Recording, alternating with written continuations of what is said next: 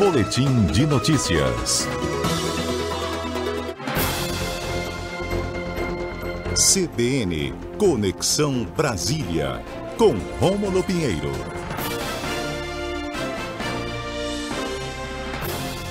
Rômulo Pinheiro, bom dia. Você sabe que é sempre uma honra para a equipe da CBN conversar contigo aqui toda quarta-feira. Bem-vindo. Muito obrigado, Tati. A honra, na verdade, é minha de estar aqui fazendo parte dessa equipe. E você sabe, Tati, que antes de cada entrada nossa aqui, eu fico acompanhando na rádio e estava acompanhando agora Yolanda Kinoshi, tá falando de peixe. Sim. Dá aquela saudade aí é, de estar tá aí, porque os peixes daqui não são como os peixes daí. e é Sírio e Semana Santa, olha, dá uma saudade imensa. Eu quero já estar tá aí qualquer dia desses para comer esse peixe. Coração viu? aperta, né, nesses momentos. Bom dia. Bom, vamos lá, o nosso tema hoje, Tribunal de Contas da União, né, e a farra das passagens na Lava Jato. Conta pra gente, Romulo. Pois é, Tati. Eu acho que essa Páscoa não vai ser tão agradável para Deltan Dallagnol e Rodrigo Janot. Imagina só, Tati, você hoje recebeu um boleto na sua casa, um DARF, de 2 milhões e 800, quase 1.800 reais, né? De uma cobrança. E olha, o, o professor estava falando aí, o, o, nosso entrevistado anterior, sobre imposto de renda, já dá aquela, aquele nervoso, né?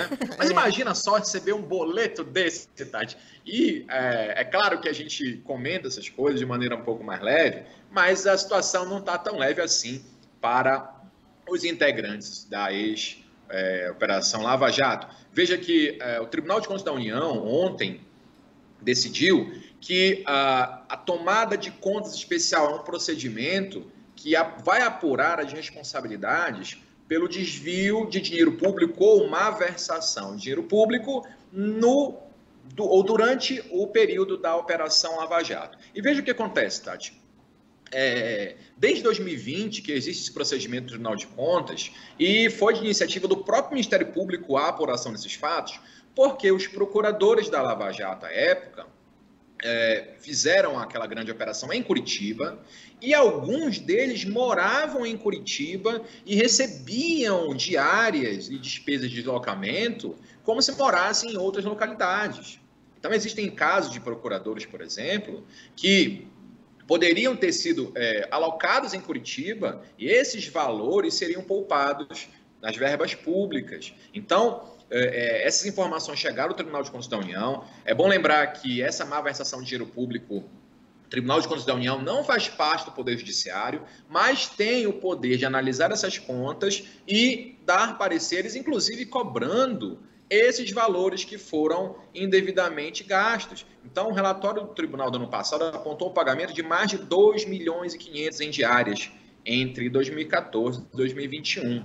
E agora, a partir desse momento em que a decisão foi tomada, é claro que os procuradores terão um prazo para se defender, vão ter 15 dias aí para se explicar, é, ou então pagar esse famoso boleto, esse famoso DARF aí de 2 milhões e pouco. É claro que esses valores estão, serão diluídos entre os demais procuradores que receberam diárias ou despesas de deslocamento para situações em que não havia necessidade de desse gasto público. E é claro que hoje, sempre quando a gente fala sobre isso, a nossa caixinha de mensagem aqui vem um monte de mensagem amorosa, dizendo que a gente, né, é, é, falando um pouco ruim da gente, né? Mas é importante que nossa audiência é um pouco mais qualificada, e eu posso falar isso aqui abertamente. Sim. A gente tem que olhar essas operações é, e entender que não existem heróis na República. Quando alguém se coloca na veste de herói, de salvador da pátria, pai dos pobres, caçador de marajás, né? Ele não pode estar acima da lei.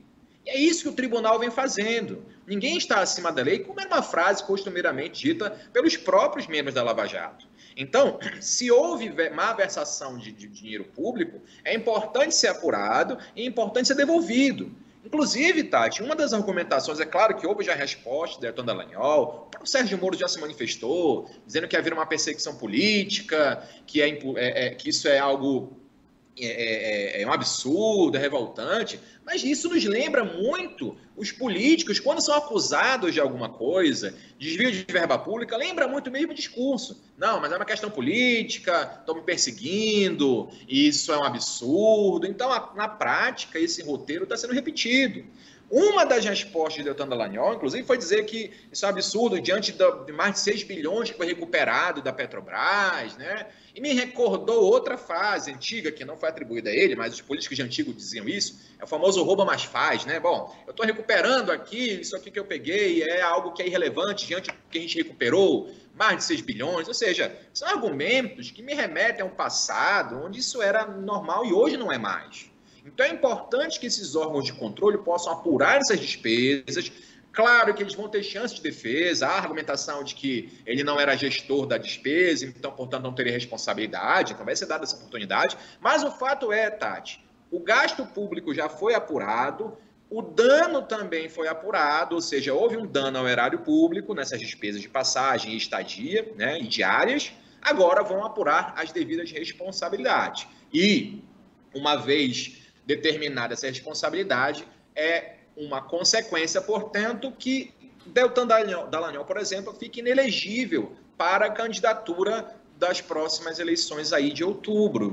Lembrando que esse órgão é um órgão colegiado e cai exatamente na lei da ficha limpa. Ninguém está acima da lei, Tati, e muito menos os procuradores ou ex-procuradores da final da Operação Lava Jato. Eu ia te perguntar exatamente isso, né? Que essa decisão pode afetar os planos políticos do Dallagnol, né?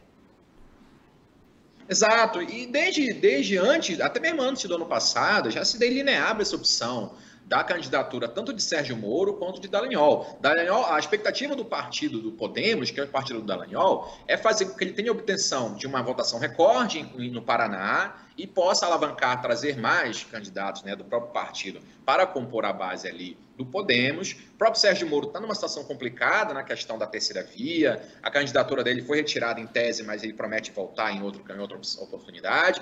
Então, o que importa saber é o seguinte, Tati, é que se essas operações de recuperação de dinheiro público, se essas investigações recaem sobre essas pessoas, não se pode falar, a minha opinião, não se pode falar em perseguição política necessariamente, já que de fato é uma coisa que tem que ser apurada. Assim como os outros candidatos têm problemas, o presidente da República tem problemas, os outros candidatos também têm problemas com investigações na justiça, essas pessoas não estão acima da lei para se isentar das suas responsabilidades. E a tendência é que em até 60 dias esse processo seja julgado no TCU e, provavelmente, em havendo condenação, isso implica na suspensão dos direitos políticos de Deltan Dallagnol e vai inviabilizar provavelmente também qualquer candidatura de componente da Operação Lava Jato nessas próximas eleições, Tati.